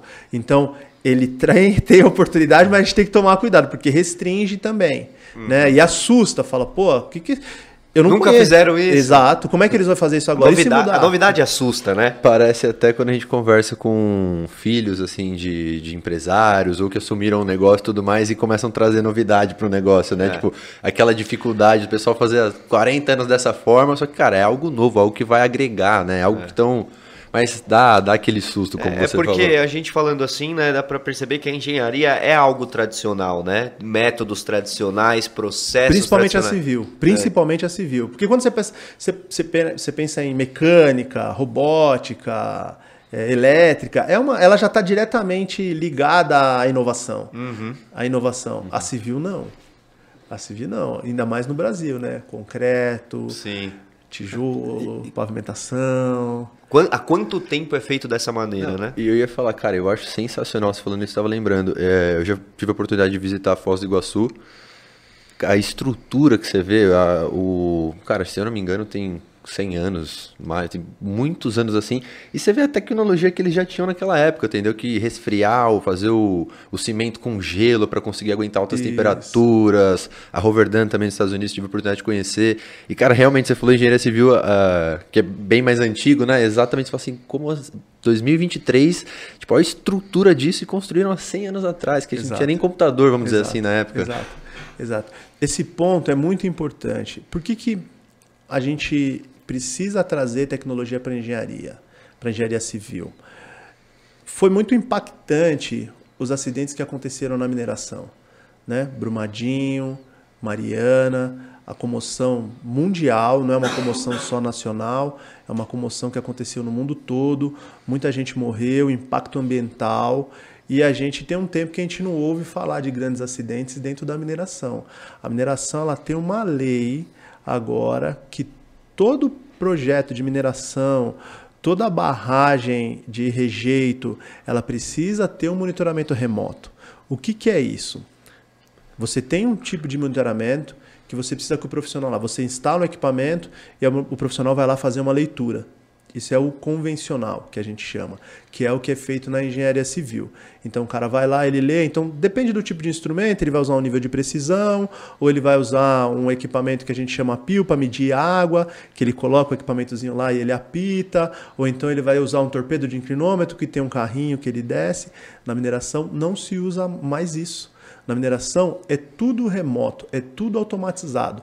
Então você tem informação em tempo real, online, e você consegue antecipar se caso vá acontecer um acidente. Faz tempo que a gente não, não escuta acontecer de acidente em barragem, na mineração. Então as medidas foram tomadas. Eu defendo que isso tem que ser feito também para quem mora em área de risco. Uhum, a legislação cara. é diferente. Se foi feito na mineração, por que, que não é feito para de risco? Se a gente está com a mineração tão tecnológica no ponto de vista de quem está lá e para a segurança de quem está trabalhando, não só de, dos moradores da região, né? Porque são quem. Mas morreu muito profissional nesses acidentes todos, muito profissional morreu. Então se mudou a legislação lá e tem funcionado, por que, que não acontecer aqui? Então é importantíssimo a gente trazer tecnologia para engenharia civil também para que evite mortes, para que aumente a qualidade de vida das pessoas, para que as pessoas tenham mais segurança, para que as crianças possam ir e vir para a escola. Então, é importantíssima a tecnologia. Isso é uma coisa que não se fala muito, uhum. né? Eu, particularmente, nunca tinha ouvido falar, e em podcast eu tenho ido em alguns, é a primeira vez que eu estou falando aqui com vocês. Mas é o tipo de coisa que precisa ser feita. Uhum. Cara, que ótimo que você comentou, porque eu ia perguntar disso daí quando você estava falando sobre geotecnia. Então, basicamente seria isso. Geotecnia é esse estudo do solo. Porque eu ia perguntar, meu, você está falando isso dos estudos, por que, que não fizeram isso para aqueles desastres? Eu ia perguntar para você isso antes. Então, não era tão, tão forte esse estudo? Será assim? É, é, é polêmico o que a gente vai falar aqui agora, tá? Eu tô entrando numa área aí que. que eu, eu Se posso- você não quiser responder, não precisa. acho que- mas eu acho que a gente tem que, eu acho que a gente tem que, eu acho que a gente tem que falar. Eu acho que sempre é possível melhorar. Sempre é possível ter ajustes. Então, os acidentes aconteceram antes porque não era feito tudo que é possível ser feito. Era feito tudo que é possível ser feito? Não. Mas também não era cobrado. Por que, que agora é feito tudo o que é possível ser feito? Porque é cobrado. né? E quem paga a conta? Quem paga a conta é sempre uma empresa privada. Sempre tem um dono na mineração para pagar a conta. Quem vai pagar a conta numa área é, de população carente? É o ente público. Entende? Entendi. É polêmico? É polêmico. Mas por que, que não era feito? Porque não era cobrado. Porque tem um custo. Isso tem um custo e não era cobrado. E até então Poxa, tava tranquilo, né? Vamos Tava, dizer assim. É, tava tranquilo, mas morreu gente pra danar, É né? empurrando com a barriga, né? O famoso. É, é, eu nem sei, Vinícius, se é empurrando com a barriga. Eu acho que não tava empurrando com a barriga, eu acho que não tava preocupado. Entendi. Mas, é, cara, é o que você falou, um pouco polêmico até, só, só um pensamento aqui, né? Acho que até comparando isso com o atentado das Torres Gêmeas. Tipo assim, o que que não mudou a aviação, a restrição, tudo depois disso? Cara, tinha, tinha, só que não era tão cobrado. Até o momento de ter alguma coisa. Eu tô falando que eu É. me lembro disso daí que mudou totalmente. Você não podia, até Mas hoje, é. você não pode falar direito assim em aeroporto. Então, é a mesma disso. coisa com a Boate Kiss, né? Que mudou, que tá recente em alta, depois que acontece uma Nossa, tragédia. E a gente fazia evento, lembra É. nessa época ainda? Não, isso mudou tudo, a questão de bombeiro, de alvará, mudou tudo depois também, de uma tragédia, né? Mas a gente tem coisa, e aí, pô, eu vou ter que falar disso, que a gente se acostuma. E a gente acostumou ver gente pobre morrendo debaixo da lama. A gente acostumou. Por que, que não muda? Por que, que morre tanta gente? Nós estamos acostumados. Desastre natural não, não é natural. Não é natural. Existe uma tecnologia que é usada na mineração e não está tendo acidente mais, porque os caras estão monitorando. Porra, por que, que vai morrer na favela? Cara, Pô, porque a tudo. gente pobre, gente preta, porra, não tem que morrer. As pessoas não têm que morrer. É possível, tô aqui falando, é possível fazer diferente. Os caras estão fazendo diferente na mineração. Nós acostumamos. Assim, claro que o, a, a- a população se solidariza. A gente se solidariza, a gente contribui, manda comida, manda roupa, mas a gente fala, ah, não dava para fazer nada. Dá para fazer. Dá para fazer. Deveria estar sendo feito. Entende? Então eu acho que essas discussões são importantes por causa disso. Cara, muito bom, Fico aulas. feliz demais que a gente É. tá podendo partilhar isso aqui com o pessoal, É. cara. E conta com a gente nesse E- projeto também para divulgar, para tudo que dá pra fazer, porque é. o que você falou, eu cresci vendo na televisão, cara, toda vez esses desastres. A gente tem até, eu lembro da Michelle, amiga nossa de São Paulo, contando também que perdeu tudo quando era pequena por causa de chuvas assim. Então, É importante comentar, e né? não vai ser uma coisa né, do dia pra noite, mas É. quanto mais for entrando agora com força, com força, espero que a gente possa voltar daqui a um tempo, alguns anos, pra conversar e tá comemorando até. Pô, sem dúvida. Eu, eu, eu tive um processo também para poder para poder entrar nesse nessa ne- ne- nesse propósito mais profundamente. Eu falo no TEDx, fazendo aqui novamente é, o convite para assistir quem ainda não viu. E eu fui fazer uma visita técnica de um, de um projeto na, na, na Baixada Fluminense, da possibilidade de uma licitação na Baixada Fluminense. Então eu fui fazer uma visita para participar da licitação. E chegando lá, cara, teve uma situação que eu fui numa casa e aí tinha um bebê no berço, e se tivesse um sinistro, aquele bebê, sem dúvida nenhuma, era o primeiro ser vivo a ir pra lama. Minha filha mais nova tinha acabado de nascer. Desse dia pra frente, eu falei, não é possível, não dá. Só não é minha filha por um detalhe, sabe? Então, não dá pra gente conceber que crianças continuem morrendo no berço tendo o que fazer. Perfeito. Cara, muito bom, é muito bom esse bate-papo. Aulas aqui, estamos absorvendo muita coisa. É, eu queria comentar uma coisa que eu vi uma notícia lá da MMF e achei muito interessante. Que eu vi que 50% recentemente, né, do, da diversidade lá da empresa hoje, né, são mulheres, né, cara? Sim, esse quadro já, a gente, como eu falei aqui, né, a gente perdeu bastante profissional. Aham. Então eu não sei conta dessa. exatamente quanto tá o percentual, mas a gente tem muita engenheira lá. Que legal, cara. E isso é algo que nesse meio é algo que é, foi necessário mudar, porque é a mesma coisa que a gente falou. Tradicionalmente, né, era algo mais restrito a, a homens e imposto isso, né? Como é que foi para vocês? É, foi simples, eu acredito que é mais simples do que parece, né? É mais algo encrostado na gente, né? Mas como é que foi esse processo, cara, da diversidade ali? Como é que foi o processo? Eu sou muito feliz em falar da nossa verdade lá da MMF. E foi um processo que inicialmente eu fui contra, né? Polêmico de novo, mas inicialmente eu fui contra. É, o Igor, que é o sócio que já saiu, e o Ricardo, que é o, o outro sócio majoritário comigo, eles decidiram que precisava ter mulher no nosso quadro. Por que eles achavam que tinha que ter mulher no nosso quadro? Porque eles já nas outras empresas que eles tinham trabalhado, eles tinham experiência que ter mulheres trabalhando com o projeto aumentava a qualidade do projeto. Elas tinham um olhar diferente, elas tinham uma visão diferente, elas tratavam diferente algumas questões. Porque, por exemplo, a gente vai fazer o um projeto de infraestrutura numa favela. Então a mulher ela pensa em coisas que o homem não pensa por exemplo, numa escada, num tipo de escada, num corrimão, no guarda-chuva, na roupa. Então, elas, então foi por isso, foi por pensar que era importante ter uma qualidade e um olhar feminino dentro do projeto de infraestrutura, que a gente trouxe a primeira, a primeira estagiária na época, e depois a gente foi buscar uma sócia, que é a Fernanda Castells, que é a nossa sócia, que trabalhou com a gente em outra empresa, e aí depois a gente teve a oportunidade de trazer a Laudeli. A Laudeli, cara, é um cara, é um caso muito legal que a gente tem lá na MMF.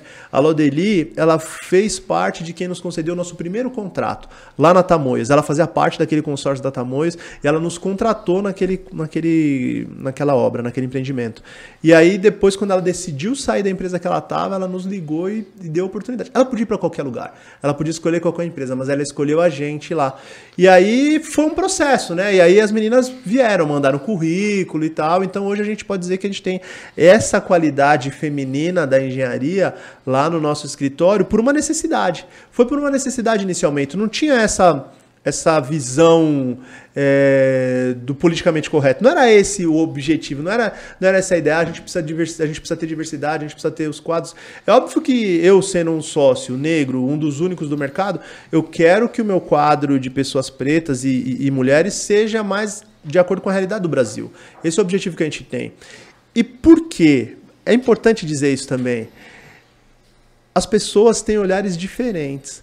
Quando você tem um cara que é um cara da comunidade olhando para um projeto, ele vai olhar diferente do que um cara que nunca entrou e não sabe o que é, que não tem ideia de como é que você corre quando chove. Entende? Para onde é que você vai? Então você precisa ter gente diferente olhando para todas as coisas. E não é só na engenharia. Eu acho que em todos os negócios você precisa ter um olhar diferente. Você, a diversidade é rica nisso.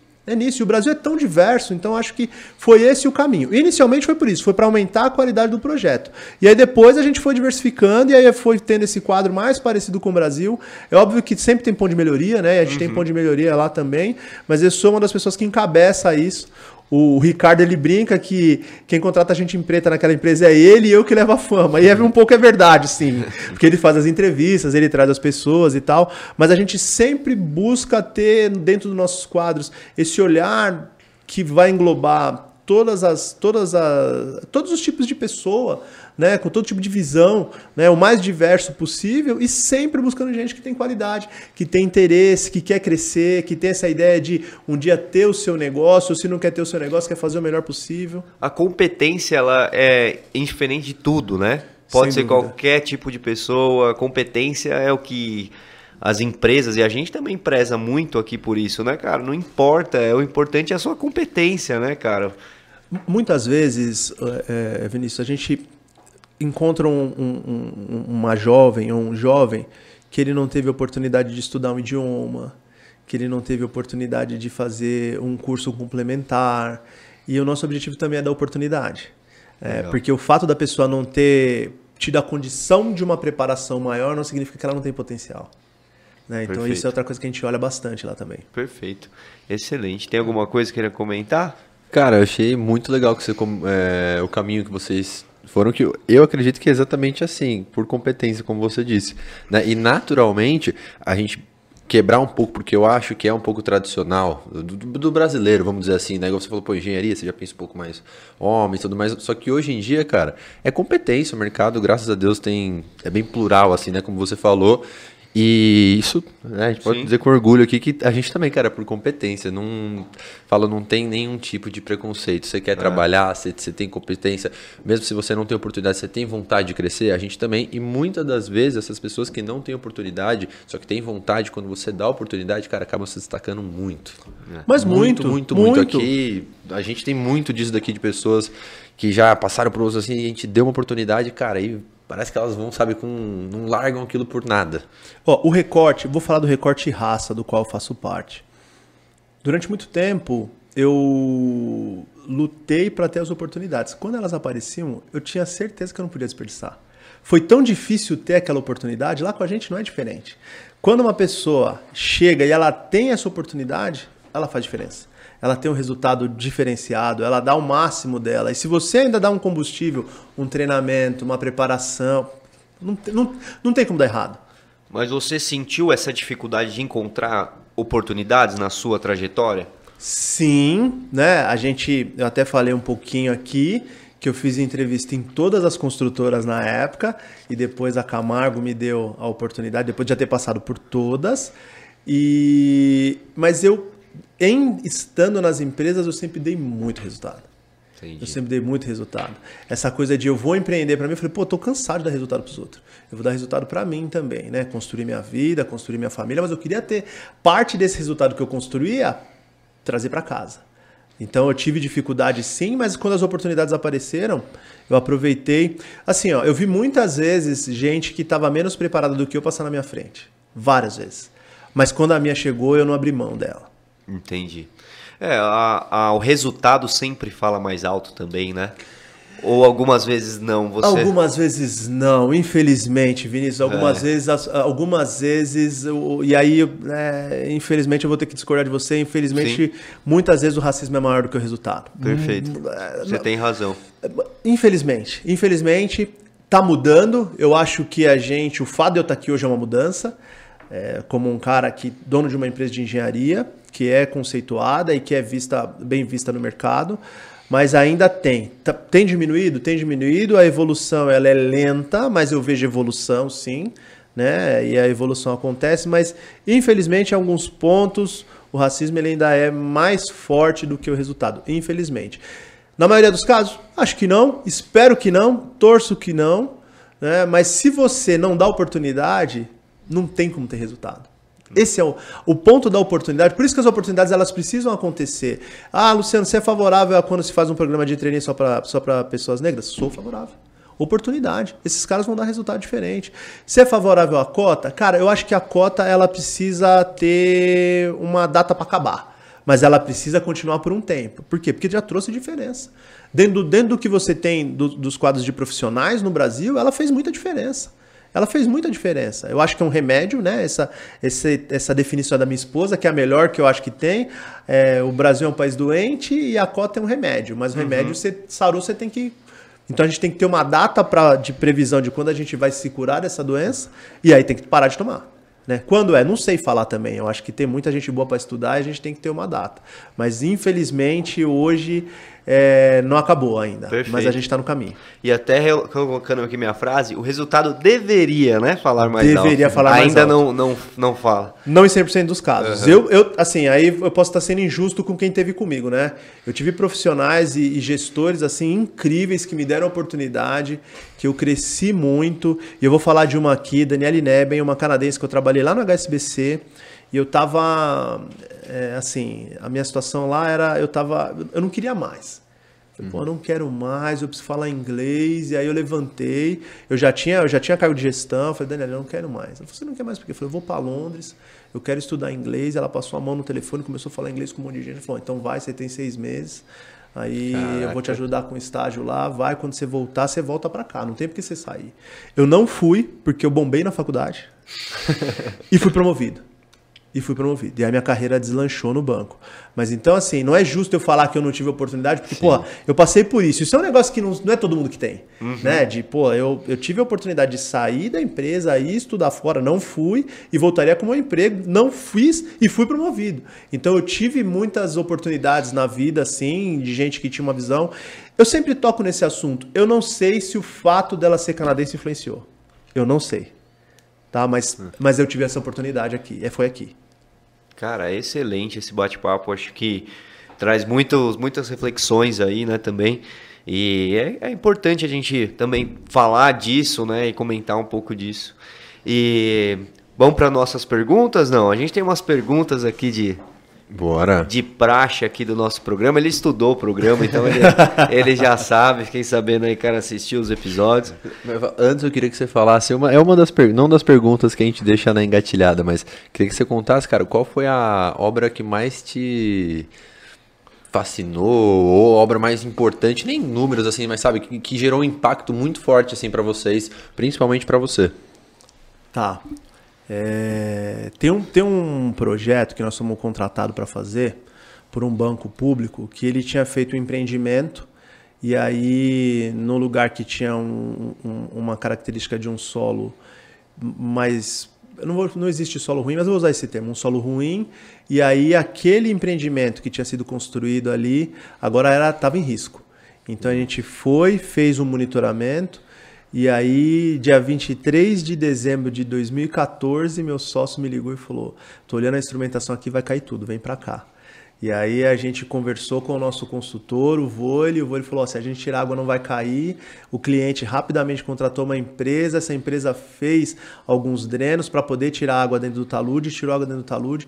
A gente conseguiu fazer a recuperação desse empreendimento, está lá até hoje, desde 2014. Isso me marcou no sentido de que é possível fazer a diferença, sabe? 10, 10, 10 prédios quase 500 famílias, todo mundo conseguiu voltar para suas casas, todo mundo saiu, foi evacuado do local, todo mundo voltou Caraca. e está lá até hoje. Caraca. Então isso é, é marcante assim para mim. Isso também ajudou é, nessa construção de propósito, uhum. sabe? Então esse, esse sem dúvida nenhuma marcou e vai ser difícil ter outro que vai marcar tanto assim. E olha o uhum. impacto, né, que gera quantas famílias ali tinham, né?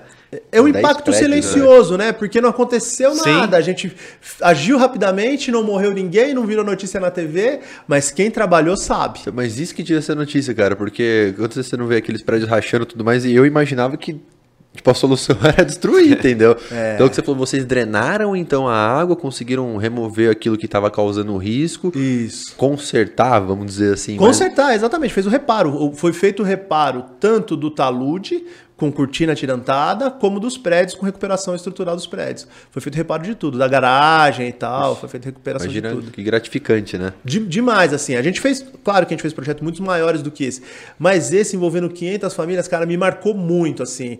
Eu esse lado humano assim ainda me toca demais, sabe? Então, é, esse sem dúvida nenhuma é um dos que mais me marcou. E, e foi um dos mais desafiadores também? Ou tem algum que foi mais. Esse foi, sem dúvida nenhuma, mais desesperador, porque a gente estava desesperado. Era assim, era um desespero mesmo. Eu estava fazendo mala para viajar, dia 23 de dezembro, antivéspera de Natal. E aí o Ricardo nessa ligação e assim, desespero total. Larguei Sim. minha mulher, minha filha lá, saímos correndo e assim, foi desesperador. Nesse caso específico, o que valeu mais do que o planejamento foi decisão rápida. A gente tomou uma, uma sequência de decisões e eu acho que o empreendedor tem que ter isso na mente, você precisa tomar decisões. Foi importante também junto ao cliente, o cliente ficou muito confiante na nossa capacidade, porque assim, 2014 é o ano que a gente fundou a empresa. É o primeiro ano, né? É o primeiro ano de empresa. Então, assim, ele ficou muito confiante naquilo que. A gente avisou que ia cair, ó, vai cair. Foi tipo urgente, assim, se tiveram que sair na hora para resolver. Foi desesperador, assim. Matheus, foi desesperador. Eu não tenho outra palavra para falar, eu tava desesperado. o Vole, que é o nosso consultor, ele é um dos papas da geotecnia, assim. Então ele foi chefe de cadeira da, da Politécnica há muitos anos e tal. Então ele é um cara que, puta, manja muito. E aí, quando a gente mandou a análise da instrumentação para ele, a frase dele foi assim, ó, meninos, se acalmem se a gente tirar água rápido, não vai cair. Então a primeira coisa que ele falou foi tentar acalmar a gente. Imagina o desespero que a gente não tava. contrário. É porque, cara, imagina assim, ó, tem lá morando 500 pessoas. Imagina se cai, a gente trabalhando no troço, entendeu? Fazendo monitoramento. Então, pô, foi, foi muito desesperador. Então, acho que marcou por isso também. Né? Cara, eu me emocionei muito depois, toda vez que durante a obra, né, teve uma, um pedaço que a gente considerou, já não, a, a, gente considerou não, a instrumentação mostrou que não estava mais em risco. Então liberou para as pessoas voltar. E eu vi a molecadinha indo para escola, de mochilinha nas costas, imaginando que podia ter todo mundo ir para debaixo da lama, cara. Puta, aquilo me emocionava pra caramba. Então foi, foi muito marcante esse ponto. E a população lá sem ter noção do que aconteceu. É isso, Vinícius. Imagina a galera voltando, né? O pessoal voltando pra casa, a Que felicidade responsabilidade, né? É isso. Não tem noção, cara. Assim, eu, eu, eu pensava nisso. Que legal, o pessoal não tem a menor ideia do, que- do risco que eles estavam envolvidos. Caraca, que legal, hein? Vamos para nossas perguntas agora? Bora que baita bate-papo. A gente tem duas perguntas aqui de praxe no programa. E a primeira delas é: o que é ser fora da curva pro Luciano Machado? Ser fora da curva é você acreditar em você, independente de muita gente estar contrariado. Independente de muita gente dizer que você não vai conseguir, de que você está sonhando e de que você vai se arrebentar. Ser fora da curva é botar todo o investimento possível em você e isso ser o mote de construção de tudo aquilo que você acredita. Isso eu acho que é ser fora da curva. É isso que eu tenho tentado fazer. Excelente, cara. Estudou o programa. Veio, veio bem, veio bem. E, e é, e é verdadeiro, estudou, mas é verdadeiro porque o pai dele falou que ele era louco. né? Os nossos pais também falaram isso pra gente. Falaram? Mais de uma vez. Mas sabe que assim, ó, quando eu, quando eu saí, quando eu saí do banco, meu pai falou: "Cara, você tá louco? Pô, por que que você vai sair? Você não tem nada." Né? E aí depois na Camargo, que era um negócio que ele tinha um puto orgulho, ele falou de novo, ele falou: Cara, você tá louco, você vai sair, pô, a empresa que você tá, você tá no, você chegou no topo, cara, você tá, você é o, é o consultor principal, sua carteira é, é gigante. Aí depois que eu saí, que eu fui pra empresa pequena, que eu fui montar minha, ele falou, ah, eu, eu confio em você. Não tem mais o que eu falar. É, eu confio em você. Não, e eu acho que é muito isso, assim, minha esposa também. Essa coisa de você fazer e dar certo, por mais que os indicadores estão mostrando o contrário. Estatística contra, A né? estatística contra. Acredite em você, cara, é o que você falou. E dos pais, eu acho que é muito daquela insegurança, né? De quer que De o filho pai, esteja né? bem, É. exato, assim. Falando mais pelo nosso lado também. É da segurança, né? Você tá seguro aí, você vai conseguir construir a sua família aí, criar suas filhas. Pra que que você vai sair? Jamais foi por mal. Jamais foi muito pelo contrário. E ele tem maior orgulho hoje, assim. Meu pai, sem Imagino. dúvida nenhuma, é o meu maior incentivador. Ele olha assim, com certeza ele tá assistindo. Beijo, pai. que legal, cara. E a, e a, a última pergunta é que você é, sugira, né? Ou indique alguns convidados para estar vindo aqui no nosso podcast. Tá. Quem Você acha que vai gostar desse bate-papo, que tem conteúdo pra... Ó, vou te falar de um cara que eu sou fãzaço, que é meu amigo, que é o Paulo Rogério, que é o cara que é o, o cara que pensou na Vale do Dendê. A Vale do Dendê é uma aceleradora lá da Bahia, tá lá no Pelourinho. O Vale do Dendê, ele tem, ele relacionou com o Vale do Silício americano. Ele fez esse- essa correlação com o Vale do Dendê na Bahia.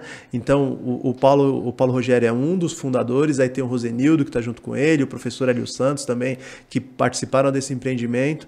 O Paulo Rogério é o cara que recebeu o Obama quando o Obama esteve no Brasil. Então, se vocês tiverem a oportunidade de convidar o Paulo Rogério e trazer aqui, é um cara sensacional, um cara, uma mente que eu tenho o privilégio de chamar de amigo. Mas é da Bahia. Ele é da Bahia, mas ele vem muito para São Paulo. Não, mas a gente Eu vai lá. eu Melhor ainda. a gente vai pra lá, pô. A produção já ficou animada aí, olha lá. Eu tive lá, eles estão numa sede nova lá no Pelourinho. Ficou linda a sede da Vale do Dendê. Esse é um cara, esse é um cara muito fora da curva. a muito fora faz da curva. só do projeto já. A gente faz um é, podcast ali do, do, Não, mas do deve- elevador Lacerda ali da... O impacto, o impacto, porque o negócio dele é tratar com o empreendedor, ele tá, tem tudo a ver com, o podcast aqui, com empreendedores, com empreendedores periféricos. Então, ele acelera empreendedores periféricos. Legal. Eles, já, eles têm vários cases de sucesso. Vários. É, é muito interessante, Que cara. legal. Isso, A gente pode fazer com ele e com certeza ele vai ter um leque de empreendedores É, ali exato. pra gente estar. Ah, muito, cara. Quem muito. sabe o projeto de, de férias aí É, do, verão. do podcast. Podcast verão aqui. É, pô, é, lá na Bahia. Não vai ser nada ruim. Nada ruim. Aí você vai lá também visitar. Vou, pode me convidar, pode me convidar. Vai lá instalar os pilotos lá pra acabar com esse desabamento Exato, aí. na Bahia, é, na Bahia tem bastante coisa pra fazer. Na Bahia tem bastante coisa pra fazer. Cara, foi show de bola, Luciano. Espero que você tenha gostado Pô, gostei, aqui. cara. Como, gostei. como Acho a que gente. é, pela primeira vez foi um podcast que ele ficou muito focado dentro do tema de engenharia. A gente nem falou de negócio, né? Quase, né? verdade. Outros negócios além da engenharia, dentro do meu negócio, mas não É que falamos no final tudo é negócio. tudo é negócio. Boa, muito Entendeu? bom. É isso que a gente muito trata bom. aqui. Com os grandes projetos que vocês já fizeram também, é difícil a gente não falar de engenharia. Exato, cara. exato. Tá- Estávamos ansiosos para isso e temos um presente, uma lembrancinha para você É aqui. sempre o presente, o o presente nosso eu sempre parceiro da aceito. Bloom Gift Bloom mandou para você. Obrigado, Bloom Gift. Olha lá, vê se, Pra vê você. se você gosta. Pra nunca esquecer Olha só, olha só que bacana. Personalizada. Aqui, ó, personalizada. Com o número do episódio. o episódio 62. Aqui, ó, o, o, o avião. Olha lá, isso daí é pra não o esquecer, logo pra do você programa. tomar um não, não, café. cara, é impossível esquecer esse dia aqui de hoje. Obrigado pelo convite, obrigado por estar aqui. Espero que a gente possa ter outra oportunidade aí. Tô esperando o convite pro churrasco. Boa, Como com que é o nome do Vila parceiro? Nobre. Do... Vila Nobre, ó, tô esperando o convite, tá? Pode chamar que eu venho. Próximo a gente Perfeito. vai mandar o kit, daí eu prometo pra você, vai gostar. Combinado, vou estar aguardando lá, Matheus. Obrigado, Matheus. Obrigado, Vinícius. Prazerzão, tá? É, sem dúvida nenhuma, é muito legal ver empreendedores jovens, assim, cheios de vontade. Tive o, o- o prazer aqui de conversar com a equipe de vocês e entender o negócio de vocês, que o podcast, na verdade, ele surgiu a partir de todo o empreendimento que vocês tiveram e vocês enxergaram aqui uma oportunidade. Que legal poder estar aqui, que legal poder fazer parte disso. Parabéns aí, pô, contem comigo pro que precisar. Pô, show de bola, cara. E Tem, tem mais uma lembrancinha, É. Traz aí só pra tem gente. mais um presente aqui. Que esse é especial da É, casa. É, esse daqui é Olha! da casa, um sushi. Gosta de comida japonesa? Gosto, pô, a esposa que vai gostar Então hoje. vai chegar com a janta. Vou chegar, ó, Joyce, tô chegando, hein? Esse é o sushi aqui da casa. É de verdade, tá? Oh. Na sacola não tá vazia, não. As pessoas, as pessoas, vocês falam aqui do negócio de vocês no programa ou não? A gente comenta, né? Porque como já teve vários episódios, a gente já falou em vários episódios, acaba sempre sendo uma troca mesmo, né? E a gente acaba comentando bastante. Mas a gente tem, tem ele aqui fixo, É. porque, cara, acho que Ah. en- entra um pouco com o projeto que você tem também. Porque esse podcast, né, Vini, até a gente começou justamente com o objetivo de ajudar outras pessoas a levar conteúdo legítimo. Então a gente não vive disso, a gente não abriu o podcast pra ganhar dinheiro, assim, mas justamente pra. A gente via que na internet tinha muita coisa, cara, que não condizia com, a nossa vivência, com um negócio de verdade, entendeu? Então por isso que a gente começou a fazer esses bate-papos e trazer pessoas legítimas pra estar mostrando que dá certo, mas não é, difícil, aquelas mil né? maravilhas. É difícil. E hoje foi excepcional, viu, cara? Obrigado. Ô, pessoal, vocês não sabem, aqui, aqui é um restaurante de comida japonesa chiquérrimo. Nós estamos num lugar chiquérrimo. Estamos no estúdio aqui, mas eu tenho certeza da qualidade dessa comida. Vocês não têm ideia do lugar que nós estamos. Quem é da região aqui, vem conhecer, porque é show de bola. E, Cato. aí, ó, e fica o convite pra vir aí também trazer a esposa. Sim, vou É, trazer. pô, o jabá com cara elegante é, É, perfeito vou agora, trazer, trazer a esposa, trazer a esposa para vocês conhecerem também. Show. Luciano, quer mandar um recado pra alguém? Mandar um abraço? Mandar algum. Eu quero agradecer vocês mais uma vez por estar aqui, falar aí para todo empreendedor jovem que está pensando em começar ou que já começou e está pensando em desistir. A resiliência é, sem dúvida nenhuma, um dos principais motivos que faz o seu negócio dar certo. Não desista, um dia de cada vez. É difícil, tem muito clichê na internet, tem muita coisa. Talvez a gente tenha falado clichê aqui, mas todo mundo que empreende, que começou do zero, que começou com alguma dificuldade, pensou em desistir. Então, aqui de experiência própria, continue, que vai dar certo. Basta você acreditar em você e tomar decisão. Isso, sem dúvida nenhuma, é o que o empreendedor precisa fazer. Tome as decisões necessárias, tome a decisão de maneira rápida e siga em frente. Só perde quem desiste, né? Só perde quem desiste. Exatamente, exatamente. Só não erra quem não faz nada. Exato. Só erra o pênalti quem bate, como diria o Joe, aqui, nosso parceiro. É isso aí. Mas é isso, rapaziada. Obrigado a todo mundo que acompanhou aí. Obrigado a todo mundo que deixou um like aí no vídeo. Quem não deixou ainda dá tempo, dá o joinha, se inscreve no canal, no Spotify, classifica lá o nosso podcast pra gente levar esse conteúdo pra mais pessoas, certo? Mais alguma coisa?